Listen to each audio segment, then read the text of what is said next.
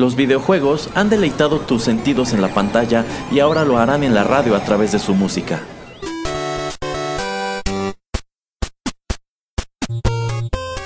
Descubre por qué los videojuegos se han convertido en una manifestación más del arte.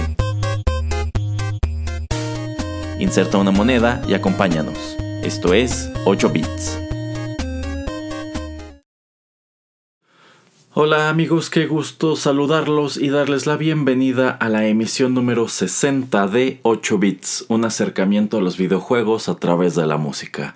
Yo soy Erasmo, nos están escuchando en Rotterdam Press y en vista de que este programa llega a sus 60 emisiones, lo cual lo convierte en el más longevo de este podcast, pues decidí traer para la ocasión un videojuego que la verdad hizo historia podemos decir sin temor a equivocarnos que posterior a su lanzamiento, el género de peleas en específico, yo considero que la industria de los videojuegos en general no ha sido la misma. En su año de lanzamiento, este fue un título en sumo ambicioso, ha demostrado ser muy influyente desde entonces.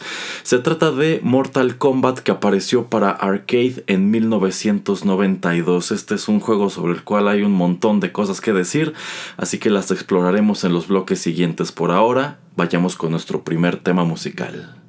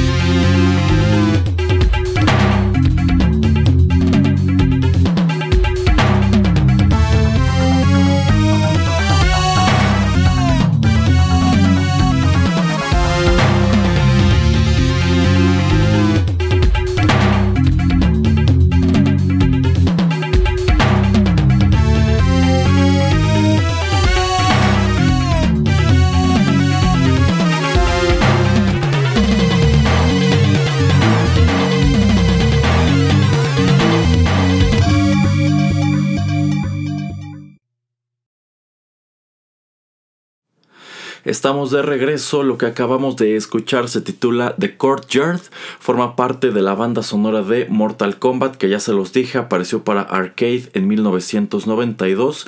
Esto es composición de Dan Forden y se trata de su versión original. De hecho, a lo largo de este programa únicamente escucharemos versiones originales y si acaso cabe señalarlo, escucharemos solamente versiones del puerto de arcade, es decir, la versión original de Mortal Kombat porque bueno, al igual que otros grandes títulos de pelea de aquella época, tuvo sus puertos domésticos en los cuales pues de pronto ya saben, había muchos aspectos que sufrían como los gráficos, el sonido y la música. Así que en esta ocasión les traigo pues la música que sonaba en ese gabinete exactamente como la, la, podemos escuchar en 1992, si es que la podemos escuchar porque ya lo saben, los salones de arcade de pronto eran lugares muy ruidosos en donde no alcanzabas a apreciar realmente qué era lo que estaba sonando.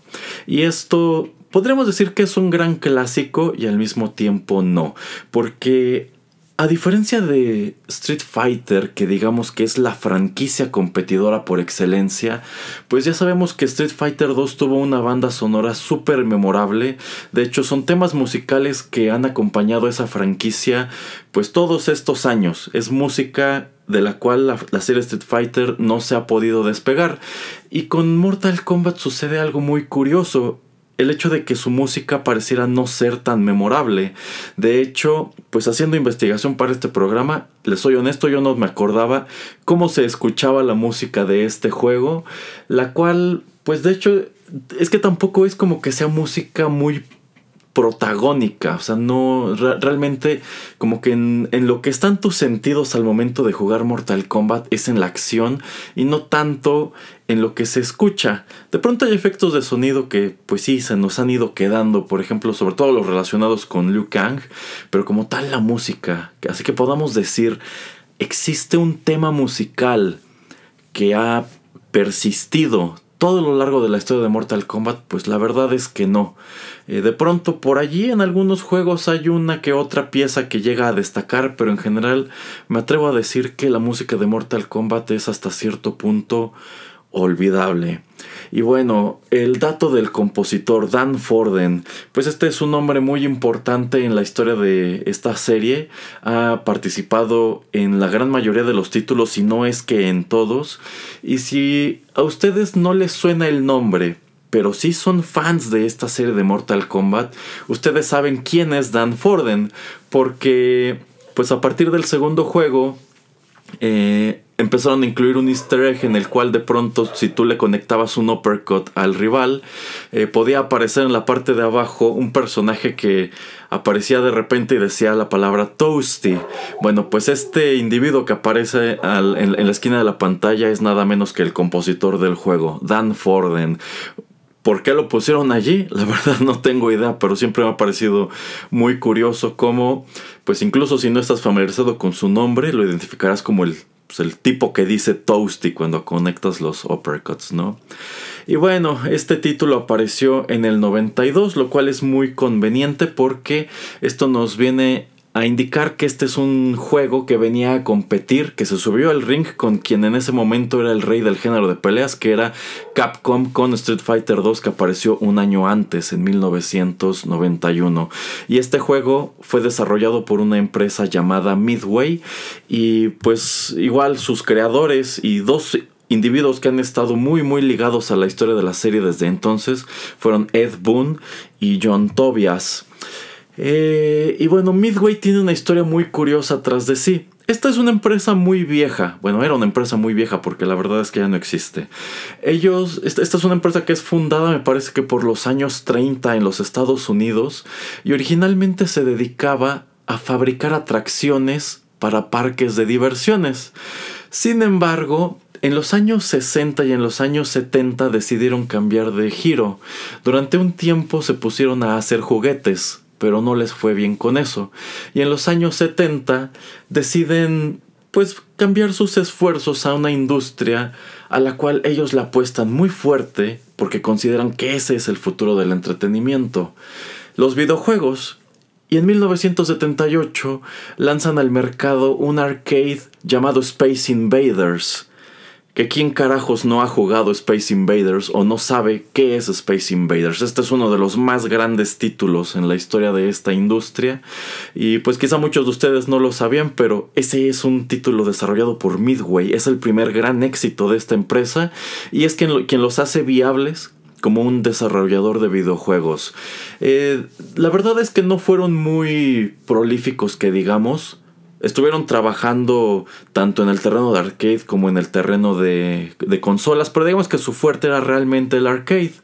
Y pues en 1991, a raíz del éxito que tiene Capcom con Street Fighter, esta empresa decide pues hacer un producto semejante, decide subirse a este tren que fue algo genuino, hubo un tren de clones y copias y de competidores que querían capitalizar sobre el éxito de ese juego y estos dos señores, Ed Boon y John Tobias, se ponen a trabajar en un juego de peleas ambientado en pues un, mundo como de artes marciales y en 1991 nos sorprenden a todos con Mortal Kombat que se los decía en el bloque de, de, entrada.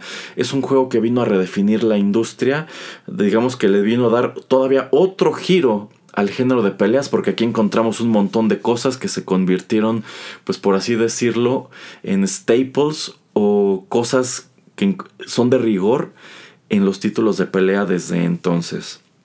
Y por supuesto que eh, pues como todos los juegos de pelea que tuvieron éxito en arcade en aquel momento, tuvo sus puertos a consolas domésticas. Sin lugar a dudas, los más famosos son el del Super Nintendo, que me parece que apareció en el 93, y creo que es ese mismo año que aparece también el del Sega Genesis. Y estos dos puertos son muy curiosos por lo menos muchísimo más curiosos de lo que lo fueron los de Street Fighter 2 para estas mismas consolas. Porque pues Mortal Kombat, para diferenciarse de Street Fighter, para destacar entre todo este océano de juegos de pelea que buscaban imitar a Street Fighter, como aquellos que desarrolló también SNK de Art of Fighting y, Fatal Fury. Eh, Midway decide vender Mortal Kombat como un juego violento, un juego en el cual hay sangre y hay muertes y que tiene un estilo gráfico muchísimo más realista. Este es un juego que en su momento enfrentó una tremenda controversia porque pues era un título muy gráfico y muy violento que podías encontrar en salones de arcade y en muchos lugares en donde tuvieran este tipo de gabinetes como podían ser, ya saben, tiendas de conveniencia, papelerías y hasta farmacias. Y pues ¿A quién atraían este tipo de, gabinetes? Pues a los niños. Entonces, eh, pues en ese momento como que no había una manera de controlar o regular esto y para ser honestos sigue sin haberla. Entonces, eh, pues digamos que de cierta manera, Midway recurre a este escándalo para hacer que su producto destaque y lo consigue, porque yo considero que de entre todo este mar de juegos de pelea que quisieron hacerle batalla a Capcom, el que más éxito tuvo fue sin lugar a dudas Mortal Kombat, tanto así que de todos esos títulos es el único que hasta hoy se sigue haciendo.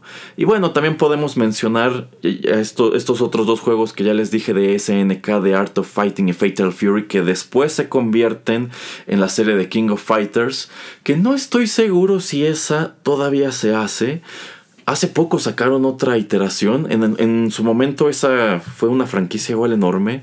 Pero bueno, por lo menos en lo que respecta a principios de los 90, yo creo que el único competidor, el único Here Comes a New Challenger que se subió al ring con Capcom y sí le dio guerra fue precisamente Mortal Kombat de Midway. Pero bueno, les platico un poco más en el siguiente bloque. Por ahora, vayamos con música.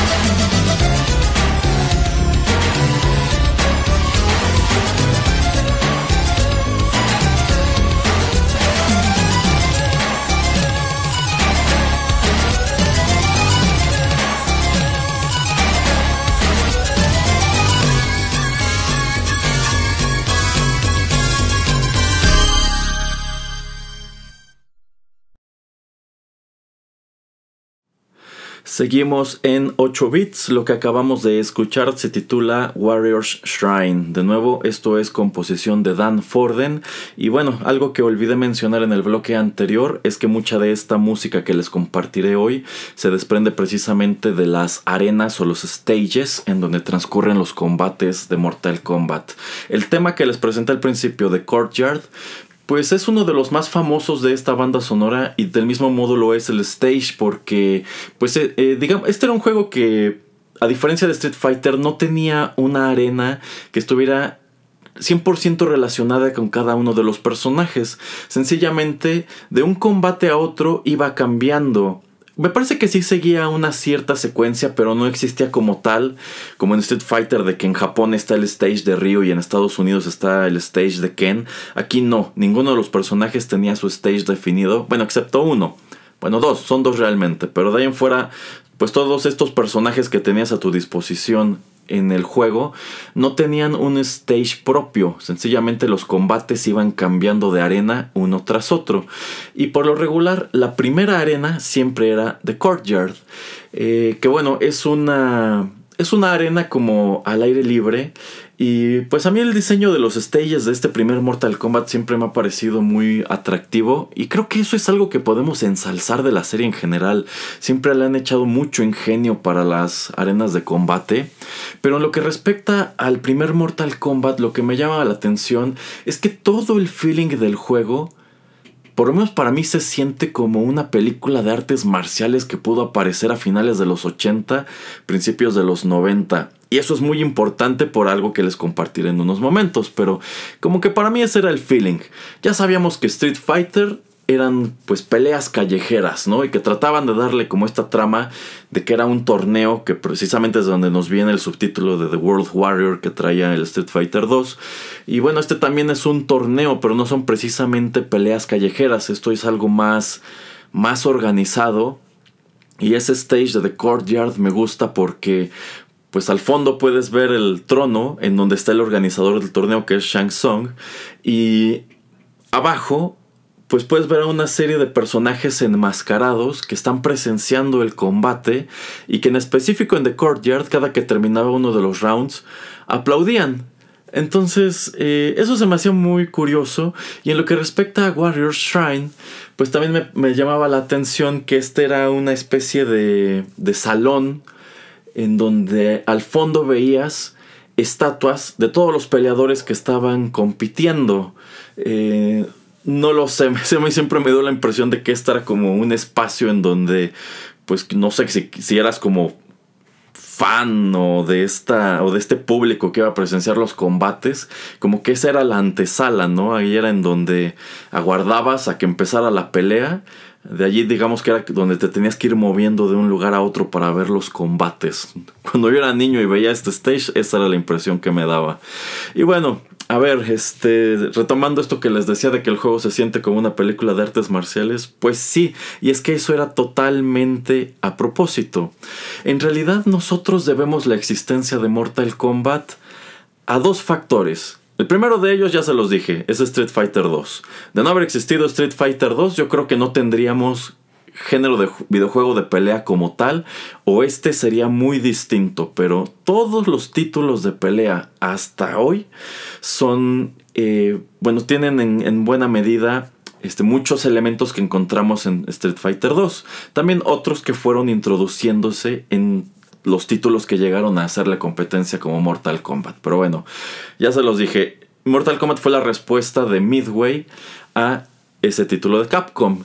Pero el otro gran factor es una película de artes marciales precisamente llamada Bloodsport, estelarizada por Jean-Claude Van Damme. De hecho, para muchos ese es como su, su, primer gran hit. Esta es la película que lo transforma de artista marcial o de stuntman en el mercado europeo a estrella de acción en Hollywood. Esta es una, es, una excelente película con el tiempo ha, ido envejeciendo, quizá no de la mejor manera. De hecho, tenemos aquí mismo en el podcast, en el programa, en la playlist de Juanito y las películas, una emisión dedicada a esa, a esa cinta, a Bloodsport. Y bueno, eh, Bloodsport lo que nos presenta es precisamente un torneo de artes marciales de estilo libre, en donde el personaje de Jean-Claude Van Damme, llamado Frank Dux, participa en este torneo clandestino llamado el Kumite, al cual acuden peleadores de todo el mundo. Eh, este es un torneo pues totalmente underground, se lleva a cabo en una bodega y es presenciado por gente de dinero que va a apostar. Los peleadores pues tienen estilos de combate pues muy distintos porque vienen de diferentes partes del mundo. Y pues este es un torneo en el cual vemos que hay un competidor que es Chong Lee, que es muy sanguinario y muy violento y de hecho mata a algunos de sus rivales en la, en la arena o incluso pues este, los, los hiere de gravedad, ¿no? Y pues esta, esta fue una de las películas que vino a revitalizar el interés del público de los cinéfilos por el cine de artes marciales y es la que catapulta la carrera de Jean-Claude Van Damme, quien ustedes recordarán durante la primera mitad de los años 90 era como la estrella de acción, era algo así como el heredero de este cine que traían este, tanto Arnold Schwarzenegger, Sylvester Stallone, eh, vamos, como que vino a, redefinir cuál era el concepto de este, de este héroe, ¿no? Que no, no, no solamente era como una máquina de matar imparable, sino que también tenía que ser como un artista marcial. De hecho, yo creo que Steven Seagal en buena medida le debe su carrera a Jean-Claude Van Damme. Bueno, pues resulta que cuando Midway decide subirse al ring del videojuego de pelea, a ellos se les ocurre que su juego sea una adaptación de Bloodsport y que el protagonista sea nada menos que Jean-Claude Van Damme.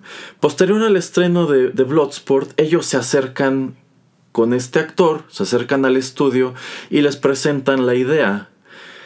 Y Jean-Claude Van Damme se rehúsa, porque él considera que en ese momento pues tiene toda su carrera por delante y no se la va a jugar con un entretenimiento que en ese momento era ampliamente considerado un producto dirigido para niños, porque a fin de cuentas Bloodsport y otras películas que él grabó en esa época no iban dirigidas a un público infantil, sino yo creo que más bien adolescentes y sobre todo un público adulto. Entonces, pues no, rechazan la propuesta de Midway y su videojuego pues termina no estando inspirado ni en Bloodsport ni en el comité directamente. Pero ellos deciden seguir de cualquier manera. Y pues toda, todo este plan que tenían de que Jean-Claude Van Damme fuera el protagonista del juego, pues digamos que lo conservan y no. ¿Por qué? Pues porque ustedes recordarán que en el 92 el personaje principal de Mortal Kombat no era Liu Kang. Eso es algo que empezaron a manejar a, partir del segundo juego, sobre todo porque Midway tuvo problemas muy severos con el actor que hizo a Johnny Cage. Johnny Cage era el personaje principal del primer Mortal Kombat. Cuando tú metías tu moneda o apretabas Start en la consola y te aparecía esta pantalla para elegir a tu peleador, el cursor del primer jugador siempre estaba en Johnny Cage y Liu Kang estaba en medio y abajo.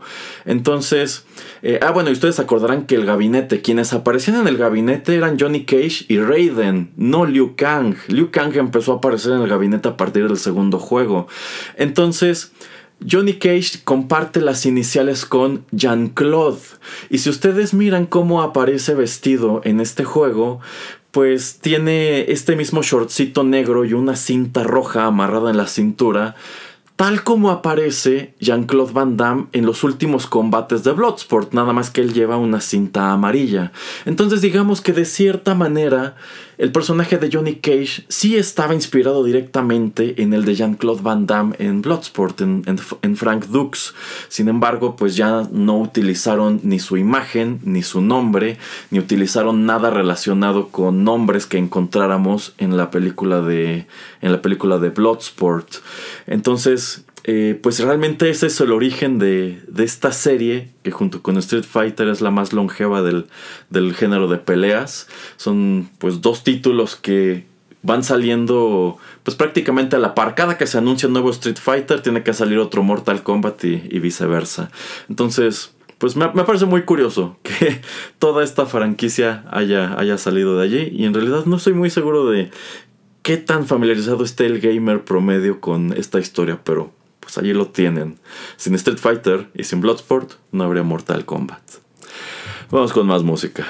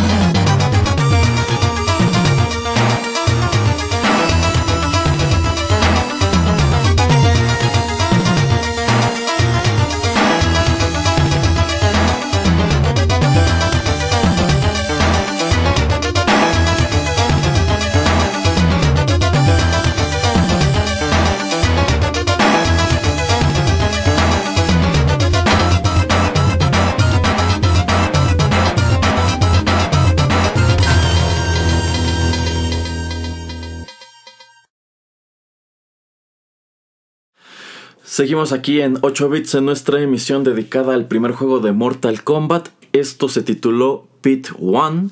De nuevo es composición de Dan Forden. Y bueno, este es otro de los stages muy famosos de este título. Eh, Pit One se refiere a esta especie de puente elevado en donde transcurren los combates y en donde pues podemos ver al fondo las nubes y también podemos ver la luna, que es algo muy muy importante en este stage, ya les diré en unos momentos por qué. Bueno, eh, ya se los comenté en, eh, en, bloques anteriores, Mortal Kombat era un juego deliberadamente violento y este stage de The Pit se caracterizaba por el hecho de que por tratarse de un puente, un puente muy estrecho en donde ocurre la pelea, eh, pues al terminar los dos rounds de rigor, que pues igual eso es algo que viene a introducir Street Fighter, las peleas las gana el mejor en dos de tres asaltos, pues recordarán que se podía ejecutar al oponente. Esta era una enorme diferencia respecto a cualquier cosa que se hubiera visto hasta ese momento en los videojuegos. No había juegos de pelea en donde tú pudieras matar a tu rival este, al terminar los combates. Por ejemplo, en Street Fighter, pues sencillamente ganabas dos rounds y pasabas a lo siguiente. Y es hasta que aparece Mortal Kombat que se vuelve algo factible y posteriormente hay otros títulos que deciden adoptarlo. Títulos que de hecho, más que a competir con Street Fighter, venían a competir con Mortal Kombat, como Killer Instinct. Recordarán que la, primera versión de Killer Instinct también tenía finishing moves. Y bueno, esto es algo de lo que llamaba mucho la atención en su momento de, de, Mortal Kombat precisamente, los fatalities. El hecho de que podías matar a tu oponente si así lo deseabas al final de la pelea.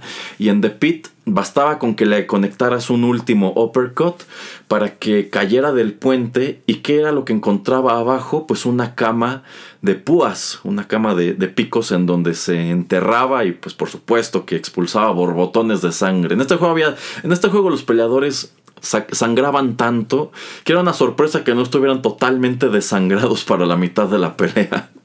Pero bueno, eh, The Pit también tenía una peculiaridad que va muy de la mano con algo que es de lo con, algo que introdujo Mortal Kombat al género, que son los peleadores secretos.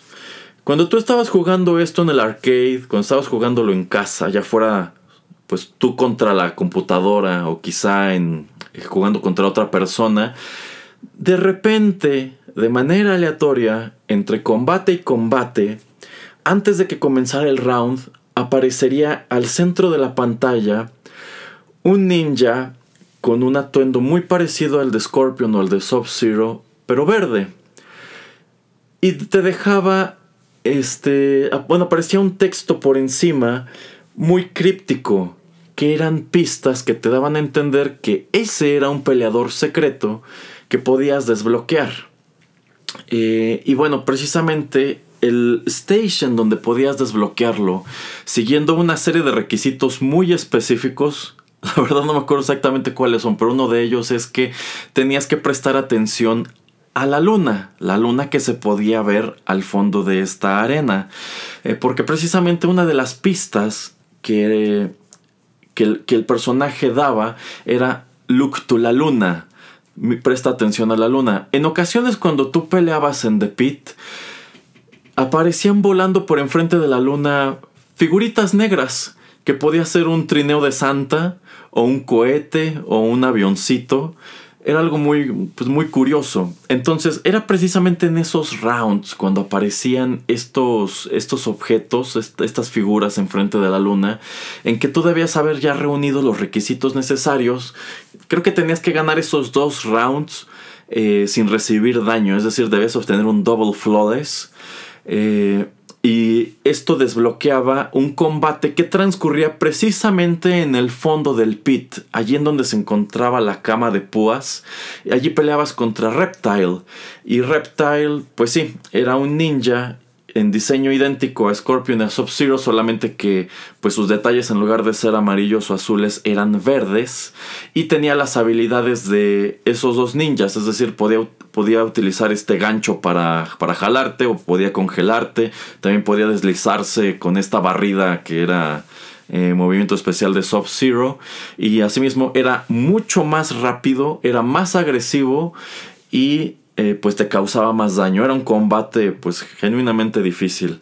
Mortal Kombat es el primer título de peleas en introducir tal cosa como un combate secreto como un peleador extra al cual podías desbloquear y al cual vencer. De hecho, te daba un puntaje altísimo. Creo que te daba 10 millones de puntos ganarle a Reptile.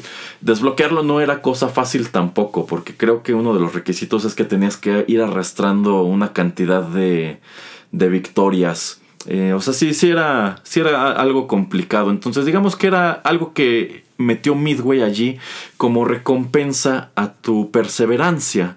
Y a mí me parece genial y pues también se me hace chido que en otras iteraciones de la serie encuentras lo mismo, otros combates secretos que puedes ir eh, pues desbloqueando.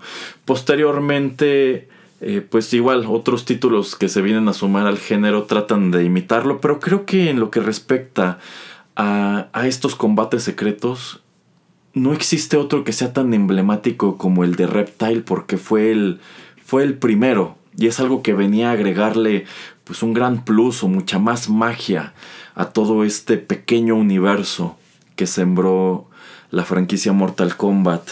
Y bueno, otra cosa que me gustaba mucho es que Midway toma la decisión, muy por el contrario de Capcom, de que tanto este personaje secreto como los jefes nunca estuvieran a disposición del jugador. Porque ustedes recordarán que ya en los puertos caseros de Street Fighter podías jugar con los jefes, ya fuera que utilizaras una secuencia para desbloquearlos o que compraras una versión que ya los trajera eh, de cajón. Pero a mí me gustaba también eso, que Midway mantuvo a estos personajes, bueno, los hizo todavía más especiales encargándose de que no estuvieran a tu disposición, que fueran algo exclusivo de la, de la computadora. Ya después llegaron otras versiones en donde pues eran utilizables. De hecho, Reptile ya era uno de los personajes de, cajón en Mortal Kombat 2, pero pues yo, yo siento que estos son detallitos que hacían muy muy especial el primer Mortal Kombat. Pero bueno, vamos con más música.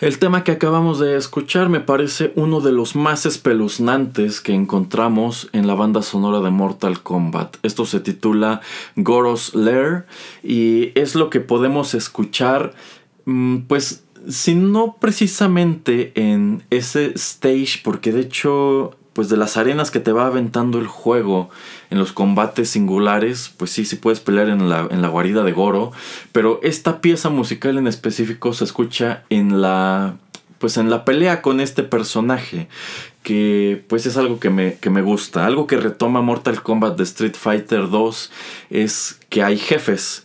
Eh, ya saben, en Street Fighter 2 peleas con los siete personajes, los otros siete personajes que están a disposición del jugador y después vienen cuatro peleas con los jefes.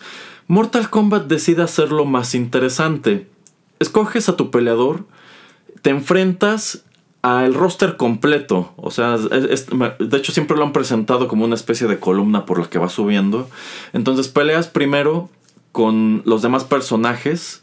Después es, la mirror match, peleas contra ti mismo. De hecho, aquí sí hay que señalar que Midway fue muchísimo más flojo que Capcom, porque en Street Fighter 2 cuando ya podías desbloquear esta cuestión de poder utilizar al mismo personaje o pelear contra tu mismo personaje, sí cambiaban las paletas de colores. Por ejemplo, pues el Gi de Ryu, por tradición es blanco, el de su pues clon o alter ego es como azul oscuro.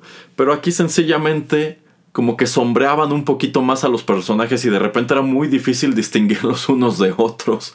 Porque solamente te seguías teniendo el mismo Scorpion amarillo con negro, solamente que uno era pues más parco. este. Y después de la Mirror Match. Eran. bueno, tenías que atravesar dos Endurance Rounds.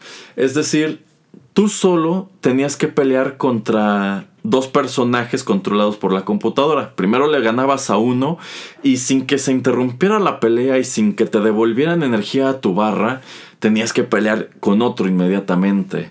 Eh, eran dos peleas de este tipo y ya después de eso llegabas al primero de los jefes, que era Goro. Y Goro era una cosa espectacular. De hecho, eh, pues otro de los personajes que adornaban este gabinete era precisamente Goro.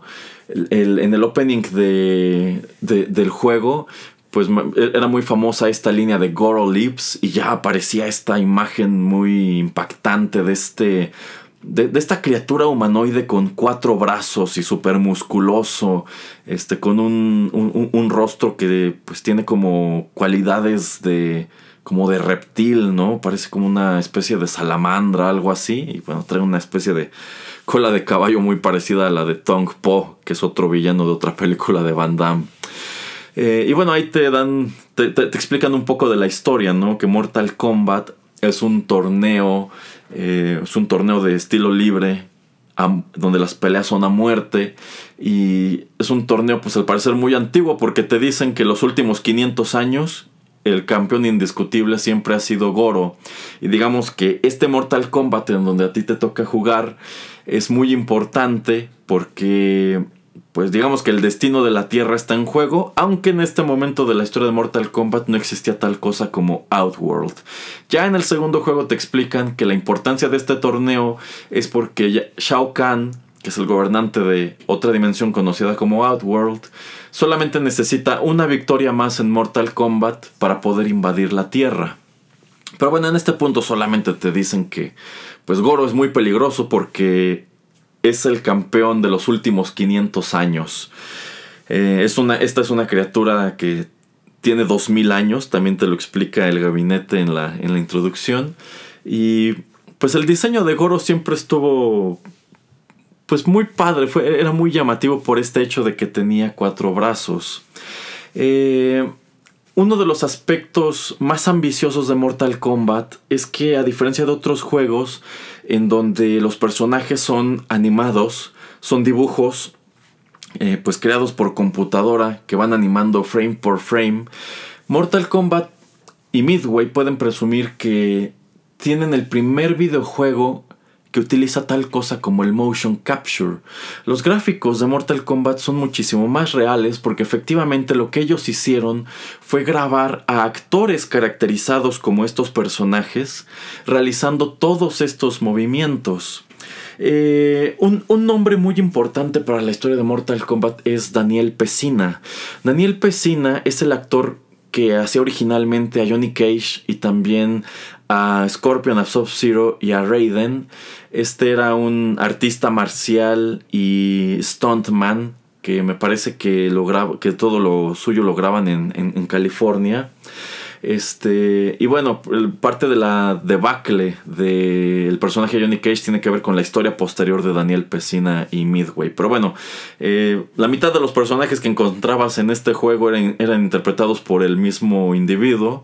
Y pues esto, esto era la regla general, ¿no? Todos los personajes de Mortal Kombat habían sido pues capturados a partir de pues de personas reales, ¿no? Y movimientos eh, genuinos. No es como que alguien pues, se haya imaginado, ah, pues este es Ryu y así es como golpea, no. Aquí sí agarraron a este individuo caracterizado como Johnny Cage Así golpea, así patea, así salta, así se agacha, así se duele, así se ve cuando está tirado. Esto fue algo pues muy ambicioso, algo que mm, pues de hecho ya no retoman eh, muy adelante en esta misma franquicia porque yo creo que también era algo bastante caro. Pero es de las cosas que ellos decían aventar como para decir, por esto es que este juego está mejor que la competencia, ¿no? Pero eh, este detalle del motion capture no era el caso de Goro. Goro era un modelo, este, pues a escala, era una figura de, pues como de plastilina, como de arcilla, que pues ellos movían y habían animado eh, cuadro por cuadro, mientras que todos los personajes eran este motion capture, Goro era stop motion era una animación así como la que puedes encontrar en las películas animadas de, Tim Burton. Eh, pero bueno, de cualquier manera, aquí lo sorprendente es cómo se las apañaron para que fuera pues convincente, para que de cualquier manera se amoldara al estilo gráfico que ya venías encontrando en el resto del juego. Y algo que también me encantaba del combate con Goro es que cuando tú ganabas el segundo Endurance Round, eh, te aventaban a Goro sin previo aviso. No había un corte de esa pelea a la que sigue. Sencillamente Goro caía y no había como round one fight. Sencillamente Goro te empezaba a atacar y esto te agarraba por sorpresa y era donde se escuchaba esta pieza musical muy espeluznante. El combate con Goro era dificilísimo y era también muy espectacular porque eh, de entrada cada golpe suyo te bajaba muchísima energía, incluso si lo bloqueabas. Algo que se me hacía padrísimo es que si tú bloqueabas un golpe de Goro, te aventaba para atrás de cualquier manera. Y si te lo conectaba bien, te aventaba hasta el otro lado de la pantalla. Y era un personaje con mucho alcance que te podía agarrar para aventarte desde muy lejos, que encima tenía un ataque de proyectil que era como pues como un puño volador o algo así. Este era un personaje que pues bloqueaba prácticamente todo lo que le aventaras, casi no le hacías daño. Mm, de hecho, era muy difícil tirarlo. Creo que solamente lo podías tirar con un uppercut. Las barridas no. solamente lo hacían retroceder un poco. Pero pues sí era un jefe muy, muy amenazador. Y por supuesto que era muy espectacular. Cuando utilizaba sus brazos de abajo para agarrarte por la cintura. Y con los otros dos.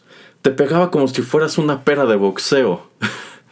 Y bueno, este, también otra peculiaridad del combate con los jefes es que allí sí no, no había fatalities. No podías matar a Goro y a Shang Tsung.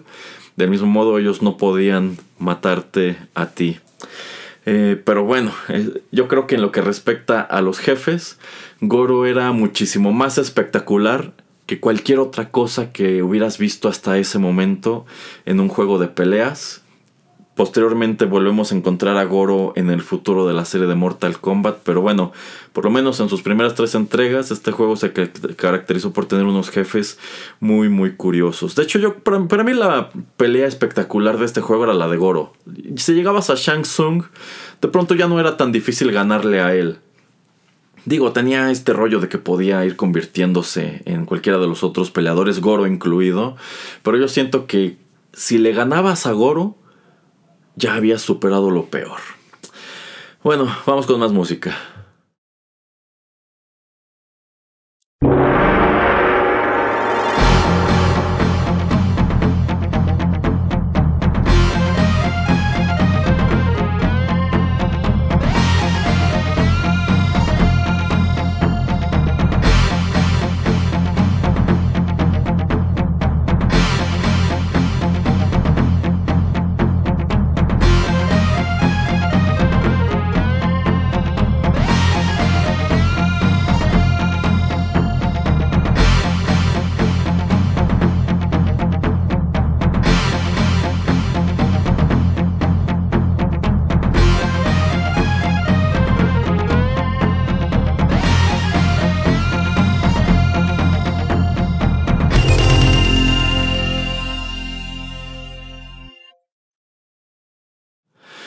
Acabamos de escuchar es otro de los grandes clásicos musicales de Mortal Kombat. Si bien yo creo que cuando Dan Forden escribió esto pensó que sería algo muy genérico y en mi opinión esto es lo más cercano que tuvimos en su momento a algo así como un tema de Mortal Kombat porque insisto, a pesar de que es una serie súper longeva, a diferencia de Street Fighter, no, arrastra una banda sonora, no arrastra un solo tema musical. Si nosotros pensamos en Street Fighter, pues pensamos en el tema de Ryu, pensamos en el opening de The World Warrior, ¿no? Eh, pero en Mortal Kombat no tiene algo semejante. Para mí una de las mejores piezas musicales que encontramos en esta banda sonora y que de hecho como que viene a resumir mucho el feeling en general de Mortal Kombat, que ya les dije es como una especie de película de artes marciales, como algo en lo que pudo haber estelarizado Bruce Lee, es Character Select, la pieza musical que se escuchaba en esta pantalla donde escogías a tu peleador. A mí por algún motivo eso es algo de lo que más grabado se me quedó. Creo que es uno de los temas musicales más padres que, que escribieron para este juego.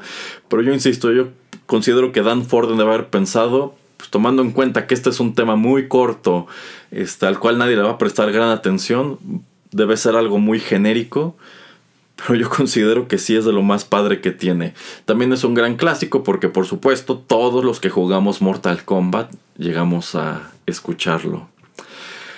Eh, y bueno, también algo que cabe eh, señalar, y es algo de lo cual ya se percataron para este punto del programa, es que todas estas piezas musicales son muy breves. En general, pues en esa época las peleas en estos juegos era algo que tomaba menos de un minuto. Un minuto cuando máximo, de hecho, porque pues recordarán que, por lo menos en los arcades, estas peleas tenían temporizador. Entonces, si, no había un vencedor cuando el tiempo llegaba a cero, pues el vencedor era quien tenía más, más energía, ¿no? Quien tenía más barra de vida. Eh, y por lo regular estos rounds estaban programados para durar alrededor de 30 segundos. Entonces digamos que tenías 30 segundos para vencer a tu oponente, lo cual pues era más que suficiente. solamente si, si, eras muy torpe o lo hacías de manera, manera deliberada, podía decidirse un round porque se acabara el tiempo, pero pues ustedes sabrán que no era algo nada, nada común. De allí que pues todas estas piezas musicales sean muy cortas. Eso sin mencionar que, pues en vista de que Mortal Kombat se, se gastó el grueso del dinero en el aspecto gráfico, yo creo que no anda a haberle querido invertir tanto a la música. La música es algo que sufrió bastante. Eh, al momento de trasladarla, no tanto en el puerto de Super Nintendo, pero si alguna vez tuvieron o vieron el puerto para el Sega Genesis, ese era un puerto espantoso, era gráficamente horrible, la música se escuchaba paupérrima y en general, en, general yo creo que ese puerto era desastroso, si bien pues uno de los detalles más interesantes del primer Mortal Kombat es que pues sufrió muchísimo al ser trasladado a las consolas domésticas por, dos, por, el factor de la violencia. Este era un gabinete que eh, pues los padres de familia no querían ver en el salón de arcade que frecuentaran sus hijos y en ninguna parte porque, pues insisto, no había manera de evitar que un niño se acercara a ver esto. La misma demo del juego te mostraba cómo volaba sangre cuando le acomodabas un puñetazo al rival y cómo podías matarlo al final de la, de la pelea, ¿no? Digo, digo, esto era lo que trataba de engancharte. Entonces, cuando, cuando Nintendo decide tomar Mortal Kombat, que es uno de los juegos más exitosos de 1992, y llevarlo al Super Nintendo, igual que hizo con Street Fighter 2, eh, pues tienen, tienen esta bronca, es un juego violento. Y Nintendo siempre se ha caracterizado por manejar un estilo más familiar en sus consolas. Entonces ellos toman la decisión de remover la sangre. En el puerto del primer Mortal Kombat para Super Nintendo no hay sangre. Eh, solamente se alcanzan a ver unos como sprites medio transparentosos porque no es como que la hayan omitido por completo, sencillamente no le dieron el color. Este entonces cuando Sega también se acerca a Midway y a Claim, que era el distribuidor, fue el primer distribuidor de Mortal Kombat, y, le dice, yo también quiero tener este juego en el Sega Genesis, eh, ellos deciden dejar la sangre. Eh, y bueno, esto venía a sumarse a una campaña que tenía Sega en ese momento que, se, que, que decía Sega does what Nintendo don't. Sega hace lo que Nintendo no. Sega tiene lo que Nintendo no. Nintendo no se atrevió a ponerle sangre a su puerto de Mortal Kombat. El mío sí lo tiene. Solamente que mi puerto tiene unos gráficos horribles y una banda sonora apestosa. Entonces, eh, pues por más que tuviera la sangre, la verdad, el puerto famoso, el puerto que todos tuvimos en nuestra casa, fue el de Super Nintendo. Y ya después sacaron otra versión de este mismo juego en donde te podías ir a las opciones y ya activabas la sangre. Solamente que no era roja, era verde. Como para que tu niño dijeras, ah, bueno, pues estos hombres sangran verde. Es porque quizá no son humanos, ¿no? A mí me parece algo muy tonto, pero son las decisiones que tomaron en ese momento.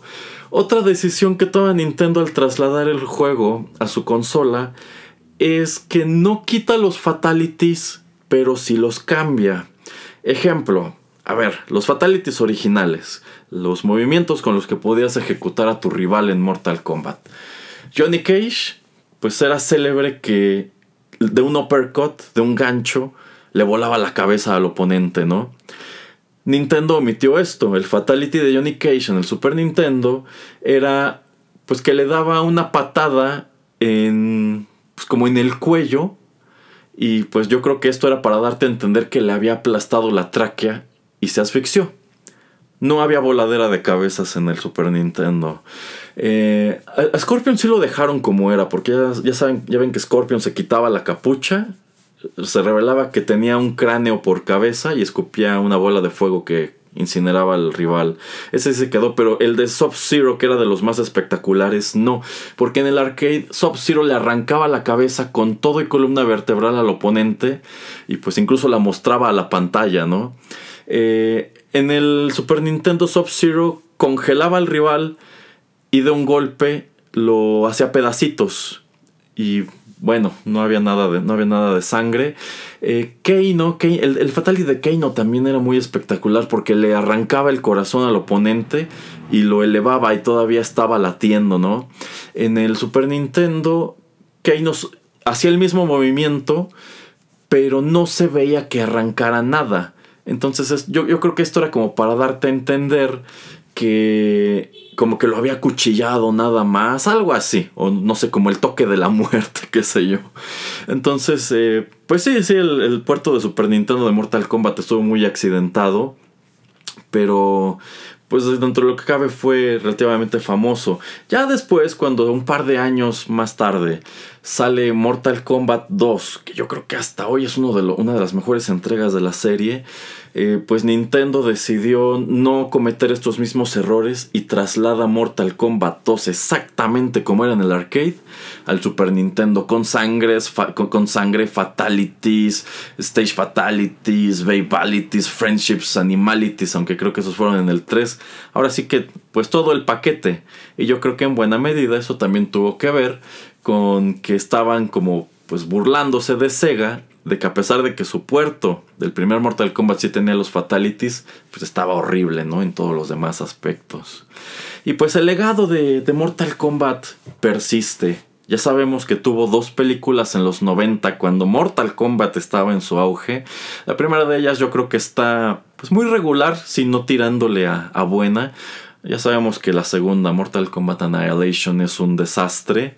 Eh, es una de las películas, es una de las adaptaciones de videojuegos más infames de las cuales tenemos eh, registro, junto con la de Street Fighter, curiosamente. Eh, y bueno, Mortal Kombat es una serie que sigue sigue aventando entregas. Es una, es una franquicia que ha seguido enfrentando escándalos. El más reciente, de hecho, ya ni siquiera tenía que ver con la violencia, sino el hecho de que todos sus personajes femeninos parecían strippers más que artistas marciales, que es una crítica que se toman muy en serio para los últimos dos juegos en donde le bajaron muchísimo a, ese aspecto. Es un juego que por supuesto a través de los años nos ha dado mucha música. No toda ella es memorable. De hecho yo me atrevo a decir que la gran mayoría de las bandas sonoras de Mortal Kombat pues no, no, no, no destacan gran cosa. Y pues también algo interesante es como hay mucha gente que trabajó en el primer juego que hasta la fecha está muy involucrada con la franquicia, como Ed Boon, como John Tobias, como Dan Forden. Midway, la empresa que lo desarrolló en primer lugar, ya no existe. Ellos se fueron a la bancarrota en el año 2009. Este, y pues fueron adquiridos por Warner Brothers, quien los transformó en NetherRealm Studio, que es el estudio que pues hasta hoy está haciendo pues, los juegos, los videojuegos de, Warner Brothers. Digamos que es lo mismo, pero con otro nombre. Yo, yo, creo que esto es algo que Mortal Kombat puede presumir muy por encima de Street Fighter y de Capcom, que en realidad juego tras juego, pues sí hay cambios muy notorios en absolutamente todo, porque no son las mismas personas las que lo están haciendo. En cambio, yo siento que Mortal Kombat, salvo por algunos tropiezos en la época del Nintendo 64 y el PlayStation, ha sido pues mucho más consistente. Su historia está patas para arriba, pero igual está así la de Street Fighter, ¿eh? Pero pues a fin de cuentas yo siento que la historia nunca ha sido lo importante en estos juegos. Por eso yo creo que Mortal Kombat está atascado en Outworld y en Shao Kahn. Y prácticamente todos los juegos tienen que ver con Mortal Kombat 2. Del mismo modo que le ha pasado a Street Fighter. Street Fighter también está atascado en Shadaloo y en M. Bison. Ahora sí que son paralelismos de estas dos franquicias que pues me parece muy curioso, sobre todo si tomamos en cuenta que en lo que respecta a videojuegos de peleas, pues son las que están hasta arriba de la escalera, son las más longevas, son las que siguen aventando pues cosas nuevas, son las únicas que sobrevivieron a toda esa competencia que había en la primera mitad de la década de los 90. Por allí hay otros títulos como Killer Instinct que de pronto reviven, pero pues no es como que se sostengan en el mercado del mismo modo que han hecho todos estos. Mortal Kombat pues ya tiene 11 entregas. Por allí se habla que ya están trabajando en la número 12, mientras que pues Street Fighter apenas va en la quinta. Eso también es muy curioso como pues digamos que de cierta manera Mortal Kombat se ha avanzado más que Street Fighter, pero de cierta manera eso también se debe a que cada juego de Street Fighter es muy longevo. Tan solo el 2 estuvo vivo 4 años no tuvieron necesidad de sacar pues ni las precuelas de la serie Alpha ni el Street Fighter 3. Pero bueno, este, ahora sí que pues, estas son cosas que yo deseaba compartirles relacionadas con un juego que en su momento a mí me llamó mucho la atención, que, sin lugar a dudas eh, pues se sostiene como algo muy influyente, algo que vino a introducir un montón de cosas que persisten en los géneros de, en los géneros de pelea. Eh, y bueno, un título que, queramos o no, sigue siendo muy popular, ha tenido un buen número de spin-offs. Ya, ya están haciendo otra película que ojalá esas ya esté padre. Y bueno, una franquicia que sin lugar a dudas seguirá dando de qué hablar en, años venideros. A ver qué le aguarda el futuro. Por ahora eso es todo. Muchísimas gracias por la sintonía. Yo soy Erasmo y pues ya para despedir voy a dejarlos con un poco más de música de Mortal Kombat. Esto es precisamente el tema del final. Se titula Victory and Ending. Esto es lo que escuchabas cuando derrotabas a Shang Tsung veías el final de tu personaje, que los finales de Mortal Kombat siempre han sido horribles, ¿eh? Y ya te aventabas el, el credit roll. Muchísimas gracias por la sintonía, los espero aquí muy pronto.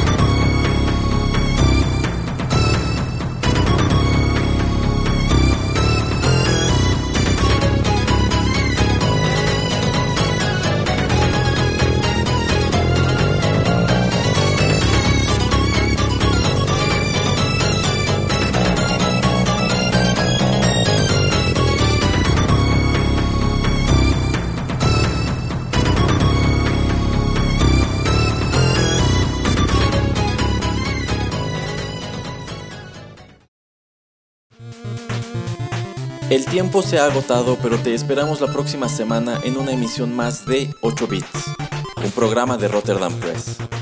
Hasta la próxima.